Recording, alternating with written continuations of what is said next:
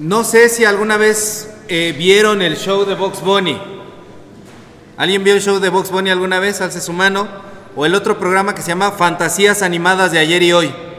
Fantasías Animadas de ayer y hoy. Bueno, ahí ya revelaron su edad, los que alzaron la mano, porque ese ya es un show más viejito, ¿verdad? El de las Fantasías Animadas de ayer y hoy.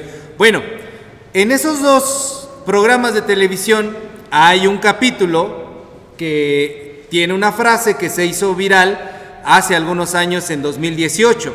Es un capítulo donde vemos al gallo Claudio y el gallo Claudio tiene hambre y está persiguiendo un gusanito para poder comérselo.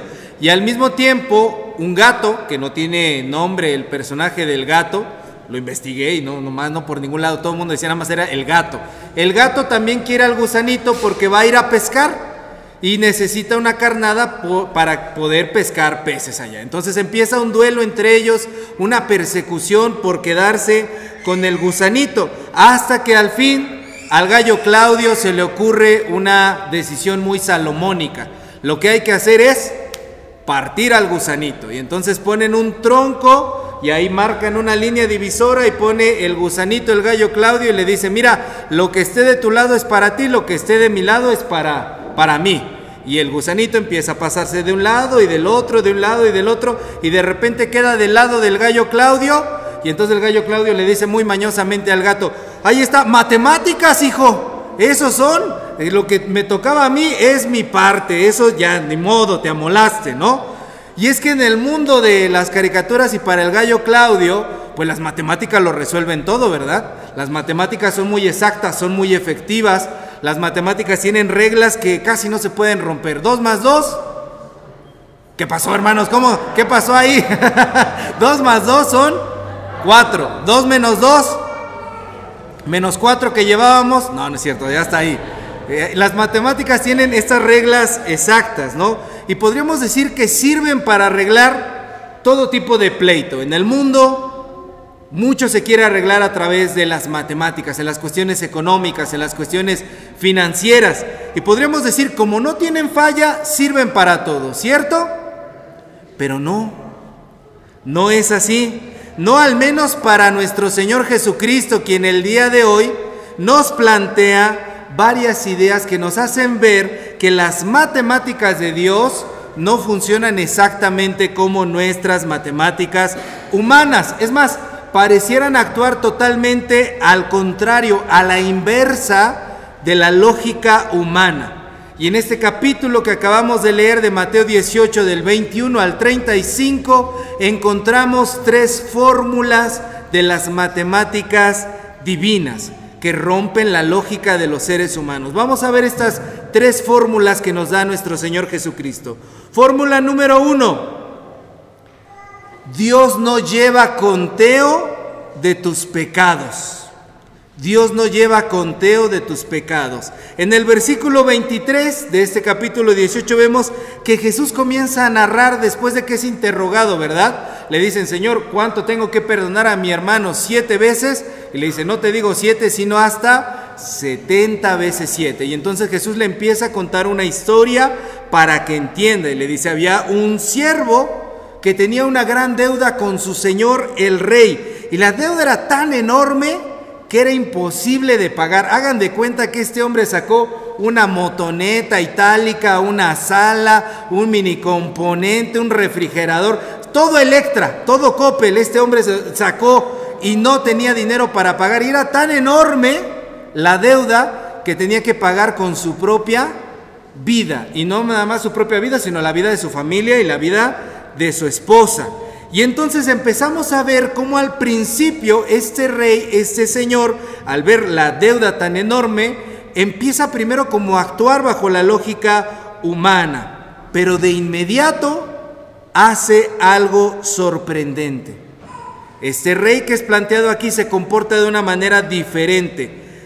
Resulta que decide olvidar el conteo y le perdona absolutamente todo. No toma en cuenta la deuda y perdona absolutamente todo. Yo me pregunto, ¿quién haría en su sano juicio algo así? ¿Qué persona con una deuda tan enorme que le debieran a uno eso, uno diría, ah, no hay problema, Tú llévatelo, es gratis, va cortesía de la casa. Mira, no me tienes que pagar absolutamente nada. Ni siquiera las personas a las que no les afecta la pérdida económica, ¿verdad? Porque, porque hay personas que tienen tantísimo dinero que es como arrancarle ahí un, pelo a un gato, realmente no, no les hace uno daño con la deuda que uno tiene para con ellos. Sin embargo, esas personas son las que a veces más están ahí sobre uno y entonces de repente empieza a sonar cobranza y lo llaman a uno por el teléfono y por el celular y empiezan a buscar y quién sabe cómo le hacen esta bola de espías que tienen todos los números habidos y por haber y lo están molestando día y noche y si usted dejó el número de referencia de algún familiar, aunque usted les diga que ya le dije que no vive aquí, de todas maneras están llame y llame todo el día, moleste y moleste todo el día. Esa gente no entiende. ¿Quién en su sano juicio, aunque no le afectara la pérdida, sería capaz de perdonar una deuda de ese tamaño? Al parecer la persona que se nos está planteando aquí no es humana. Y la metáfora va mucho más allá. El rey perdona no porque no le afecte económicamente, porque entendemos que el rey es dueño de absolutamente todo. Pero eso no es lo que lo motiva a perdonar. La respuesta está en el versículo 27. A ver, por favor, lea conmigo el versículo 27. ¿Ya lo tiene? Dice, el Señor de aquel siervo movido a a misericordia. El motor de este rey, de este Señor es la misericordia. ¿Quién es el único que perdona gratuitamente por amor y por misericordia? Dios, Dios es el único que nos perdona por misericordia. Eso es a lo que nosotros los cristianos le llamamos gracia. Esa es la gracia de Dios. Dios es movido a misericordia y nos perdona. Pero resulta que la gracia de Dios no se otorga cuando Dios viene y hace el conteo y dice, híjole, no, este me sale debiendo hasta las chanclas tiene una deuda enorme conmigo, bueno, voy a tener misericordia con él. Dios no es así, Dios no tiene misericordia en el momento que ve la lista grandísima de deudas que tenemos para con Él. ¿Desde cuándo tiene misericordia Dios de nosotros? Desde la eternidad, desde antes que nosotros naciéramos, mucho tiempo atrás Dios tuvo misericordia de ti. En el pensamiento de Dios desde la eternidad, Él ha querido que tú experimentes su amor, que tú experimentes su gracia. En su corazón tú has estado desde siempre. Por eso el Señor te rodeó de muchas circunstancias para que tú lo pudieras conocer. Eso es lo que nosotros como metodistas en nuestra doctrina le llamamos gracia preveniente. Dios hace salir su sol sobre buenos y malos. Que hay uno que no cree en Dios, no importa. Que hay uno que reniega de Dios, tampoco importa. Que hay uno que todavía no conoce a Dios, no importa. No por eso Dios va a decir, no, a ese no le voy a poner mi sol, voy a mandar una nubecita y va a andar con una nubecita en su cabeza todo el día porque no quiero que el sol le pegue a esta persona. No, Dios hace salir su sol sobre buenos y malos. Esa es la gracia preveniente. Dios tiene misericordia desde la eternidad. ¿Qué quiere decir eso? Quiere decir algo muy hermoso. Quiere decir que Dios no nos canta nuestro precio. ¿Alguna vez les han cantado su precio? ¿Alguna vez se han encontrado con una de estas personas que están cante y cante el precio cada instante? Nos recuerdan, pero yo te perdoné esto, pero yo hice esto por ti, pero yo me comporté de esta manera. Acuérdate que yo fui así contigo. Esas personas de veras, mira, no me hubieras perdonado nada porque caes de un gordo. Todo el tiempo me estás recordando esas cosas, todo el tiempo me estás molestando con que me perdonaste. Dios no hace así. Dice Isaías 43, 25 que Dios perdona una vez y para siempre. Dios no nos está recordando y diciendo, pero tú eras pecador, tú eras bebedor, tú eras fumador, tú eras fornicador, tú eras jugador, tú eras esto y el otro. El que nos recuerda esas cosas es el acusador. Y el acusador es Satanás, no Dios. Dios no nos está recordando, yo te libré de esto y de esto y de esto y de aquello. Cuando yo escuché por primera vez esta idea, Dios no lleva un conteo de tus pecados, yo era tan religioso que me horroricé. Me dio miedo, me dio coraje escuchar algo así. Yo pensé, ¿cómo Dios puede ser tan injusto? ¿No que Dios es perfecto? Dios debe de conocer las cuentas de todo el universo. ¿Por qué Dios no va a llevar un conteo de los pecados de las personas? Si fulanito hizo aquello, perenganito hizo más lo otro, sutanita, uy, no, es así que tiene un montón de pecados para contar. Cuando yo escuché esto que Dios no lleva un conteo de los pecados, yo me horroricé y dije, ¿qué es esta blasfemia que estoy leyendo? ¿Qué es esta atrocidad que alguien se atrevió a poner? Yo lo leí en un libro de un teólogo brasileño que se llama Rubén Alves. Rubén Alves es un teólogo poeta que escribe preciosísimo. Me costó muchos años aprender a saber que escribía preciosísimo. Y tiene un libro que se llama Transparencias de Eternidad. Y en ese libro, Transparencias de Eternidad, Rubén Alves dice, Dios no tiene un pizarrón con sumas y restas.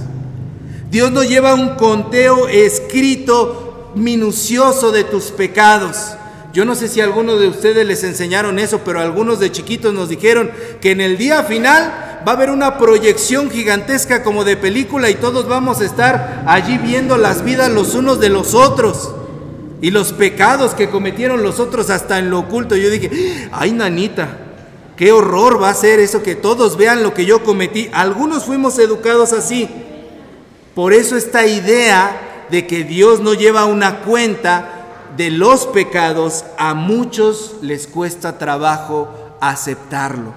Porque dice el Evangelio que Dios es un rey amoroso que rompe las lógicas humanas, porque la lógica humana pediría para esa persona deudora una multa, cobrarle más intereses, ponerle castigos, mandarle a la patrulla para que lo desalojen y que saquen todos sus tiliches afuera para ver si con eso nos puede pagar. Eso es lo que diría la lógica humana. Pero las matemáticas divinas tienen esta primera fórmula. Dios no lleva un conteo de tus pecados. Esta es una verdad tan dura que muchos no la pueden entender. Y cantamos un himno muy hermoso, el himno número 244. ¿Alguien sabe cuál es? Sublime gracia. Y lo damos por hecho. Sublime gracia del Señor. Sublime. La palabra sublime quiere decir que excede nuestra cabecita de seres humanos. Esta es la gracia del Señor. Dios nos lleva un conteo. Esa es la fórmula número uno. Fórmula número dos. Fórmula número dos. No debes sobreexagerar las deudas de otros para contigo. Versículo 28, versículo 28 de Mateo 18. Podemos ver en el versículo 28, dice, saliendo aquel siervo halló a uno de sus consiervos que le debía 100 denarios y haciendo de él, o sea, lo agarró de las ropas, haciendo de él, le ahogaba diciendo, págame lo que me debes.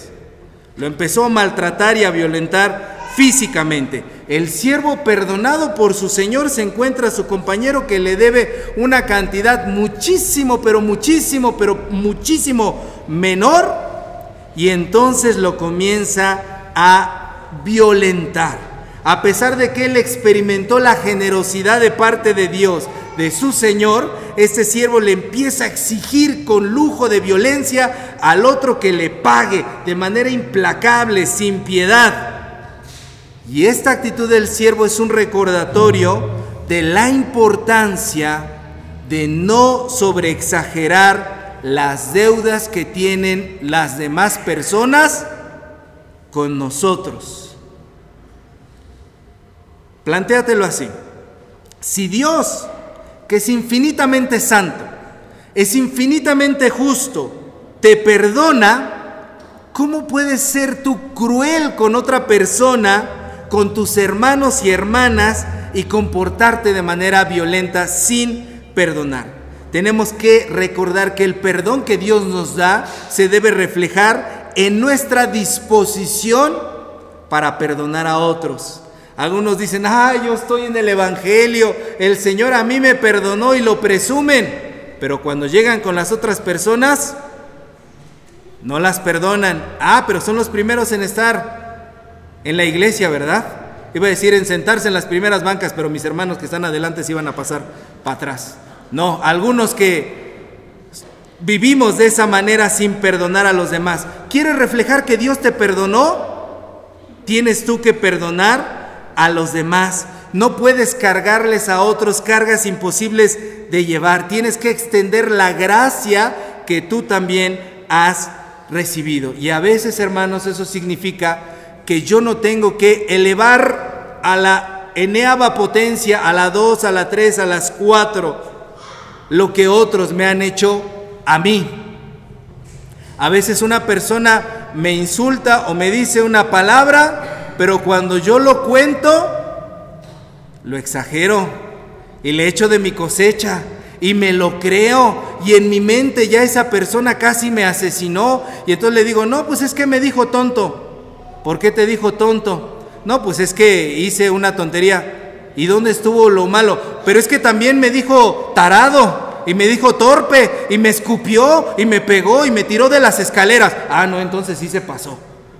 Empezamos a exagerar, exagerar, exagerar y conforme pasa el tiempo, hermanos, vamos viendo de una dimensión mucho más grande las cosas que las personas han hecho para con nosotros. Y con eso no estoy minimizando el daño que sufrimos de las demás personas. Lo que estoy diciendo es que si tú fuiste bendecido por la gracia infinita de Dios, antes de tomar represalias contra otros, tienes que calmar tu corazón. Se vale dialogar, se vale expresar desacuerdo, se vale enojarse, se vale decir, basta, no voy a permitir más esto, pero de eso a odiar, hay una gran diferencia. De expresar tus límites e inconformidades a repudiar, a vivir eternamente conflictuado, peleado y con rencor con la otra persona, no, hermanos, lo único que estás haciendo es impedirte a ti mismo tu propia felicidad. Porque cuando tú vives así a la otra persona, ya hasta se le olvidó. Y lo ves que sube en Facebook sus vacaciones en Cancún, él anda por allá muy tranquilo y tú sigues ahí odiando, tragándote tu bilis. Así de, ¡Ah! no puedo con esta persona. No, hermanos, nos estamos impidiendo vivir la felicidad que Dios quiere para nosotros. Estamos usando operaciones matemáticas humanas cuando Dios quiere que utilicemos sus matemáticas. Fórmula número dos, no sobreexageres lo que otros hacen para contigo. Fórmula número tres, Dios transforma la venganza en perdón. En los versículos 21 y 22, ponga sus ojos ahí en los versículos 21 y 22. Pedro le hace esta pregunta al Señor, ¿cuántas veces he de perdonar? hasta siete veces. A mi hermano que me ofende, Jesús dice, no hasta siete, sino hasta setenta veces siete. Y este número es muy misterioso. Muchos pastores han querido sacarle significados a este número. ¿Qué es lo que significa 70 veces 7? A lo mejor es como el número pi, que es 3.1416. O que realmente no es 3.1416, sino que va hasta el infinito, el infinito y el infinito. El número 7, hermanos, en la Biblia expresa la perfección de Dios. El 7 en la Biblia significa la perfección de Dios. Y entonces el número 70, al ser 10 veces la perfección de Dios, quiere decir lo perfecto de lo perfecto. ¿Cómo he de perdonar a mi hermano? ¿Cuántas veces? Y Jesús no le responde cuántas veces, le responde ¿Cómo lo vas a perdonar? Lo vas a perdonar de manera perfecta como Dios nos perdona a nosotros. De manera tal que no es como dicen algunos, hay que multiplicar 70 por 7. ¿Cuánto es 70 por 7? 490. Ah, bueno, entonces voy a llevar una listita. No, tú ya estás en el 489. Una más y no te vuelvo a perdonar. Lo dice la Biblia. Y otros más matemáticos dicen, hay que elevar a la séptima potencia el número 70. 70 por 70 por 70 por 70 por 70 por 70 por 70. No, hermanos, no se trata de eso. Lo que se trata es que podamos perdonar de manera completa, perfecta, que no tengamos rencores. Pero ¿de dónde se saca Jesús ese número? 70 veces 7, ¿se lo inventó él? ¿Es una casualidad que lo haya dicho? No. Abra su Biblia por favor en Génesis. Génesis 4. El Señor Jesús era un verdadero erudito estudiado de las escrituras. Génesis 4, versículo 24. Ahí estamos viendo la historia de Lamec. ¿Quién era Lamec? Lamec era hijo de Caín. ¿Quién era Caín? El primer fratricida de la historia, el que mató a su hermano. Ya tuvimos una serie de predicaciones los jueves sobre Caín. Y en algún momento en Génesis 4:15, cuando Dios expulsa a Caín, o Caín toma la decisión de irse, Dios dice que quien mate a Caín va a ser castigado siete veces. Y Lamec, que era un engreído, que se creía aún más que su papá y más que todo mundo, dice en Génesis 4:24, si siete veces será vengado Caín, Lamec en verdad 70 veces siete lo será. Yo les decía, Lamec, este es un canto, este es un poema el que estamos leyendo aquí. Lamec fue el primero en hacer corridos tumbados. Los corridos tumbados que dicen, yo las puedo y contra mí nadie puede, y yo los mato y a mí nadie me hace daño. Lamec fue el primero en hacer un corrido tumbado. Y ahí él está diciendo, si a mi papá lo iban a, eh, iban a, quien dañara a mi papá lo iban a castigar siete veces, quien me toque a mí, setenta veces siete me voy a vengar. Va a caer una maldición setenta veces siete sobre esa persona. De ahí saca ese número nuestro Señor Jesucristo. Por lo tanto, lo que está diciendo Jesucristo aquí es que la maldad total, Él la vino a acabar con su amor y con su perdón total que en lugar de traer la perfecta venganza, Él vino a traer el perfecto perdón. Y de esa manera invierte los valores de este mundo. Y nosotros tenemos que participar con Jesús en este perdón. Los pleitos, hermanos, se resuelven con matemáticas. Matemáticas, hijo. Pero las matemáticas de Dios quien nos enseña el día de hoy que Él nos lleva un conteo de nuestros males, que nos recuerda que no debemos sobreexagerar las deudas de otros y que convierte la perfecta venganza en perfecto amor. Hermanos, que esta enseñanza verdaderamente nos mueva a nosotros a vivir en armonía, que nos mueva a nosotros a perdonar, que nos mueva a amar a las personas que nos han dañado, a nuestros hermanos, a nuestras hermanas, y que sepamos que así como Dios nos ha amado a nosotros, nosotros tenemos que amar a los demás. Aprendas estas tres fórmulas y el perdón de Dios va a sanar su vida. Amén. Pongámonos de pie, vamos a orar. Dicen unos, ay pastor, a mí no me gustan las matemáticas y menos estas, están muy difíciles. Pues no, hermano, vivamos en la gracia del Señor. Oremos. Bendito Padre. Gracias, Padre.